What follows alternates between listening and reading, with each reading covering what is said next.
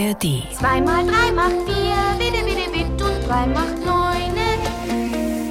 HR Info. Das war das Thema heute Morgen. 2 mal 3 macht 4. Deutschlands Sorge vor der neuen PISA-Studie. Seit vor mehr als 20 Jahren die erste PISA-Studie herauskam, die erste internationale Bewertung der Fähigkeiten von Schülerinnen und Schülern, warten alle, denen die Bildung in unserem Land am Herzen liegt, jedes Mal sehr angespannt auf die jeweils neueste Studie. Gleichsam geduckt, den Kopf eingezogen und so gebeugt wie der schiefe Turm in der gleichnamigen italienischen Stadt, die allerdings nicht die Namensgeberin der PISA-Studien ist, denn PISA ist die Abkürzung für Program of International Student Assessment, auf Deutsch das Programm zur internationalen internationalen Bewertung von Schülerinnen und Schülern. Dass allein das Wort PISA-Studie so viel Unbehagen in Deutschland auslöst, hat mit dem PISA-Schock zu tun, den die erste Studie dieser Art damals ausgelöst hat. Daran erinnert jetzt nochmal unser Politikredakteur Christoph Keppeler. Und er erinnert auch daran, wie es in den Jahren und Jahrzehnten danach weitergegangen ist. Tagesschau, 4. Dezember 2001. Die erste PISA-Studie war veröffentlicht worden. Ein Schock für die Bildungspolitiker. Deutsche Schüler stehen im internationalen Leistungsvergleich ganz unten. Die PISA-Studie zeigt, dass die besten Rechner in Japan wohnen und finnische Kinder am schnellsten komplizierte Zusammenhänge verstehen. Deutsche 15-Jährige abgeschlagen. Beim Lesen, bei Mathematik, bei Naturwissenschaften. Je nachdem auf Platz 21 bis sogar 25.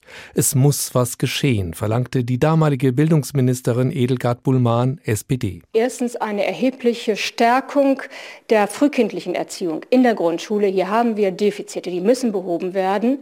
Äh, zweitens ein deutlich besseres Angebot von Ganztagsschulen. Der PISA-Schock machte der Politik Dampf. Doppelt so viel Geld vom Bund für Bildung. Die Bundesländer einigten sich auf einheitliche Bildungsstandards. Ärmere Schüler und solche mit Migrationshintergrund wurden stärker gefördert. Mehr frühkindliche Bildung. Ein 4 Milliarden Förderprogramm für Ganztagsangebote. 2003 waren die PISA-Zahlen schon etwas besser. 2006 lag Deutschland auf Platz 8. Und bei PISA 2009 sagte der Leiter des OECD-Büros in Berlin, Heino von Meyer, Deutschland ist aufgestiegen. Aufgestiegen aus der zweiten in die erste Liga. Deutschlands 15-Jährige waren jetzt bei der Lesekompetenz immerhin Mittelmaß. Ihre Altersgenossen aus Südkorea oder Finnland oder Kanada spielten in der Champions League. Von der Champions League ist Deutschland noch weit entfernt. Aber 2012 ging es weiter aufwärts. Deutschland hat sich nicht nur schocken lassen, sondern auch wecken lassen durch PISA. Wir haben was gemacht. Freute sich Bundesbildungsministerin Johanna Wanka, CDU. Bei der Mathematik gibt es nur fünf Länder, die besser sind als Deutschland. Bei PISA 2015 sagte dann OECD-Vertreter Heino von Meyer, Deutschland hat das Jammertal des PISA-Schocks von 2000 verlassen. Die deutschen 15-Jährigen blieben nämlich im oberen Drittel. Mehr aber auch nicht. Von einer weiteren Aufstiegsdynamik ist nichts zu spüren. Bei PISA 2018 blieb Deutschland im oberen Mittelfeld. Aber Bildungsministerin Anja Karliczek, CDU, fand es alarmierend. Dass wir mittlerweile so weit sind, dass jeder fünfte 15-Jährige, also 20 Prozent der jungen Menschen mit 15 Jahren, können nicht mal auf Grundschulniveau lesen. Ludger Schuknecht, Vizegeneralsekretär der OECD, mahnte, Deutschland muss seine Begeisterung für Bildung und Kompetenzen erneuern und seinen Reformgeist wieder auf den Weg bringen. Sonst wird es wohl nichts mit dem Ziel, das die Bildungsministerin nach PISA 2018 verkündete. Wir wollen in die Spitze der PISA-Studie aufsteigen. Dann kam Corona und jetzt die erste PISA-Studie danach. Deutschland wird in diesem internationalen Bildungsranking wahrscheinlich wieder irgendwo im Mittelfeld gelandet sein. Und dass da bei uns immer noch viel Luft nach oben ist, liegt nach Ansicht von Fachleuten unter anderem daran, dass es in unserem Bildungssystem immer noch zu wenig Chancengleichheit gibt, dass es Kinder aus Arbeiterfamilien weiterhin schwerer haben als Kinder, deren Eltern studiert haben. Dieses Problem ist noch älter als die erste PISA-Studie und ist trotzdem bislang nicht behoben worden. Vor der Sendung habe ich mit Professor Kai Marz gesprochen. Er ist Direktor am Leibniz-Institut für Bildungsforschung und Bildungsinformation. Herr Professor Marz, Sie selbst sind Arbeiterkind und haben heute eine Professur inne, sind einer der angesehensten Bildungsexperten in Deutschland. Wäre es denn rückblickend betrachtet einfacher für Sie gewesen, wenn Ihre Eltern studiert hätten? Das weiß ich nicht, ob es einfacher wäre. Ich glaube, es kommt darauf an, egal in welcher äh, Herkunftsgruppe Kinder groß werden, ähm, wie sie von ihren Eltern unterstützt und gefördert werden. Und ich hatte das große Glück, auch bei der Tatsache, dass meine Eltern keine Akademiker sind, zu jeder Zeit von meinen Eltern genau die Unterstützung und Förderung zu erfahren, die ich gebraucht habe. Und deswegen würde ich sagen, insgesamt bin ich mit der elterlichen Unterstützung sehr zufrieden. Sie sind 1972 geboren. Damals war es noch schlechter um die Bildungschancengleichheit bestellt als heute. Aber nichtsdestoweniger haben wir das Problem immer noch. Warum kriegen wir es nicht in den Griff? Naja, ich glaube, wir, wir haben ja schon positive Entwicklungen. Wir haben, wenn man sich die Bildungsungleichheiten anschaut, bezogen auf den Zugang äh, zu weiterführenden Schulen, im Zugang, im Erwerb der Hochschulzugangsberechtigung oder dann auch bei der Studienaufnahme. Aber wir sehen, dass eben nicht nur Kinder aus sozial weniger begünstigten Familien von Öffnungsprozessen, auch von politischen Maßnahmen ähm, profitieren, sondern dass wir so einen Fahrstuhleffekt haben, dass ähm, dieser positive Trend sich über alle Herkunftsgruppen ähm, beobachten lässt. Insofern bleibt die Schere relativ stabil, ähm, auch wenn die Bildungsbeteiligung beispielsweise insgesamt auch bei den Kindern aus sozial weniger begünstigten Familien gestiegen ist. Was meinen Sie mit Fahrstuhleffekt? Naja, der Anteil der Kinder, die beispielsweise das Abitur erwerben, hat sich über alle Herkunftsgruppen in den letzten 30, 40 Jahren ähm, verändert, ist größer geworden. Und er ist eben nicht nur angestiegen bei den Kindern aus den sozial weniger privilegierten Familien, sondern auch bei denen mit akademischem Hintergrund. Auch da hatte man noch, noch Nachholeffekte, die man beobachten kann, sodass halt die Differenz ähm, relativ stabil geblieben ist. Sie fordern ja einen umfassenderen und genaueren Blick auf die Kindertagesstätten, die Kitas zu werfen. Warum ist das. Ihrer Meinung nach so entscheidend für die Chancengleichheit? Wenn wir uns Untersuchungen beispielsweise auf Basis des Nationalen Bildungspanels anschauen, wie sich Kinder aus privilegierten und weniger privilegierten Familienkontexten entwickeln, dann sehen wir, dass gemessen an einem Entwicklungsindex die Leistungen nicht erst mit Beginn der Schulzeit auseinandergehen, sondern dass die größten Unterschiede in den ersten sechs Jahren entstehen. Das heißt, wir haben es in der Schule immer mit einem Ungleichheitsphänomen bezogen auf schulische Kompetenzen zu tun, das aber schon viel, viel vorher angelegt ist. Und ähm, Schule ist nicht in der Lage, dieses Delta, das in den ersten sechs Jahren entsteht, zu kompensieren. Es wird nicht sehr viel größer, aber es wird auch nicht kleiner. Und ich bin der festen Überzeugung, wenn wir die frühe Bildung stärker auch auf Bildung, auf die Ausprägung von Vorläuferkompetenzen ausrichten, dass wir damit Ungleichheiten insgesamt minimieren können. Wir werden sie nie in Gänze abbauen, aber wir könnten sie minimieren. Vorläuferkompetenzen, an welche denken Sie da?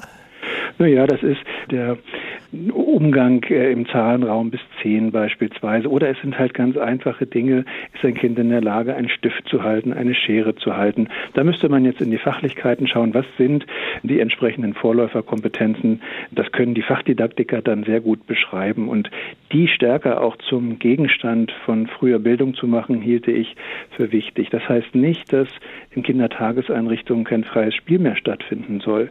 Aber parallel kann und soll es meines Erachtens auch gezielte, qualitätsvolle Aktivitäten geben, die auch auf Schule vorbereiten. Seit zehn Jahren haben Kinder in Deutschland einen Rechtsanspruch auf frühkindliche Förderung in einer Kita, aber dieser Anspruch wird de facto oft nicht eingelöst. Allein bei uns in Hessen fehlen 41.000 Kitaplätze. Kümmern sich die politisch Verantwortlichen zu wenig um Bildungschancengleichheit? Ich glaube, wir haben, was den Rechtsanspruch angeht, ein doppeltes Problem. Einerseits ist es so, wie Sie sagen, wir haben insgesamt zu wenige Plätze. Also es können gar nicht die Kinder ähm, eine Kindertageseinrichtung besuchen, die letztendlich eine besuchen wollen oder sollten. Das ist das eine. Und das zweite ist, dass wir es immer noch mit einem Qualitätsproblem haben. Was braucht es an Voraussetzungen, um wirklich qualitätsvolle Bildungsarbeit in der Kita zu leisten? Und da geht es nicht nur um den Betreuungsschlüssel zwischen Erzieherinnen und Kindern, sondern die Frage, mit welchen Qualifikationen muss das Personal ausgestattet sein, aber auch in der in der Wahrnehmung, in dem Bewusstsein, äh, dass das Bildung etwas ist, auch strukturierte Bildung, das in die frühe Bildungsphase gehört.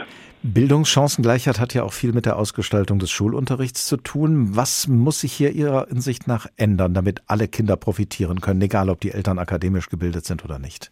Ich hielte es für gut, wenn wir einerseits den Unterricht in seiner Fachlichkeit weiterentwickeln. Das haben wir im Prinzip in den letzten 20 Jahren gemacht. Wir haben große Förderprogramme äh, im Bereich Deutsch und Mathematik. Die Ergebnisse, naja, wir werden sie jetzt in PISA sehen. Aber möglicherweise haben wir zu wenig darauf geachtet, dass ähm, gute Schule mehr ist als nur guter Unterricht. Das heißt, ähm, um gut lernen zu können, braucht man stabile Beziehungen. Und diese stabilen Beziehungen brauchen möglicherweise auch spezifisches Personal, einen spezifischen Zugang ähm, zu den Kindern. Also ich, ich finde es gut und wichtig, dass alle Kinder von gutem Unterricht profitieren, dass wir nicht ausschließlich auf den Unterricht schauen, sondern auf Schule als systemisch lernende Organisation. HR Info, das Thema. Diesen Podcast finden Sie auch in der ARD Audiothek. Zweimal drei macht vier. Was bei Pippi Langstrumpf noch witzig klang, das macht denen, die sich in Deutschland mit Bildung beschäftigen, tatsächlich zunehmend Sorge. Denn jede neue PISA-Studie, jede neue internationale Bewertung von Schülerinnen und Schülern zeigt gerade im Fach Mathematik große Defizite bei uns in Deutschland. Zweimal drei macht vier. Vor der Sendung habe ich mit Susanne Prediger gesprochen. Sie ist Professorin für Mathematikdidaktik an der Technischen Universität Dortmund. Sie beschäftigt sich also mit der Vermittlung von Mathe im Unterricht. Frau Professor Prediger, Studien sagen, dass man zunächst mal gut in Deutsch sein muss, um Mathe zu verstehen. Wie das? In Mathe geht es doch vor allem um Zahlen, Zeichen oder geometrische Formen.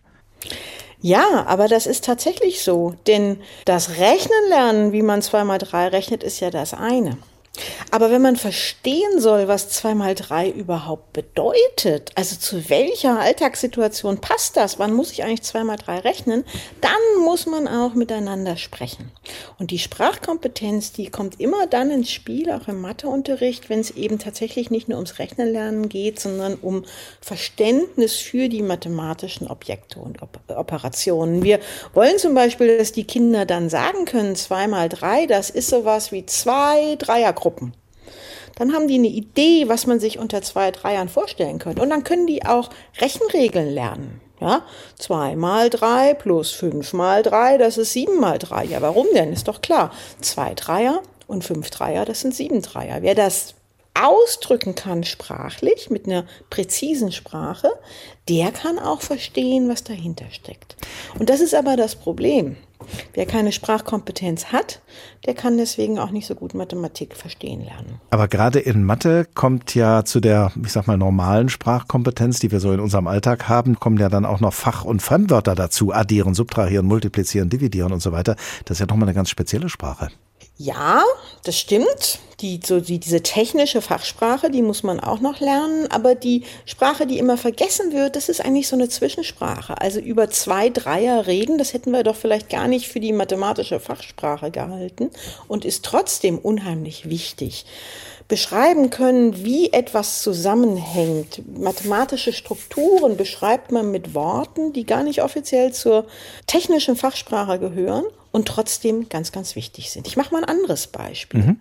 5 Euro pro Kilo. Was ist denn eigentlich pro? Und wo lernt man, was pro ist? Lernt man das im Matheunterricht? Hätte man das vorher lernen müssen? Einige Schülerinnen und Schüler lernen sowas zu Hause in Familien, wo anregungsreich gesprochen wird.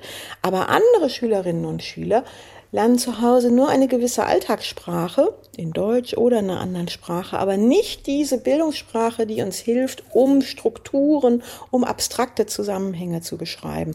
Und genau da liegt die Schwierigkeit. Gemeinsam mit Ihrem Team haben Sie nun Konzepte für einen sprachbildenden Mathematikunterricht entwickelt. Was sollen wir uns darunter vorstellen? Sprachbildender Mathematikunterricht, das ist ein Unterricht, in dem Schülerinnen und Schüler immer wieder angeregt werden, zu erklären, zu argumentieren, zu begründen, was sie machen und dafür aber auch sprachliche Hilfen bekommen, um tatsächlich die Sprache zu lernen, die man dafür braucht. Wir haben das ausführlich untersucht und wir haben festgestellt, Wer so Mathematik lernen darf, indem er immer wieder auch sprachlich angeregt wird, der lernt auch tiefergehend Mathematik. Das findet aber bisher nur in einigen Schulen statt. Deswegen haben wir angefangen, Fortbildungsprojekte zu entwickeln und viele Lehrerinnen und Lehrer mit reinzuholen darin, dass es sich wirklich lohnt, auch schwachen Schülern zuzutrauen, dass sie über Mathematik reden können. Passt denn dieses Konzept dann auch für die, ja, ich sag mal, Mathe-Genies, die es ja auch in jeder Klasse, in jedem Kurs gibt, die das schneller begreifen als andere? Äh, fühlen die sich dann womöglich unterfordert?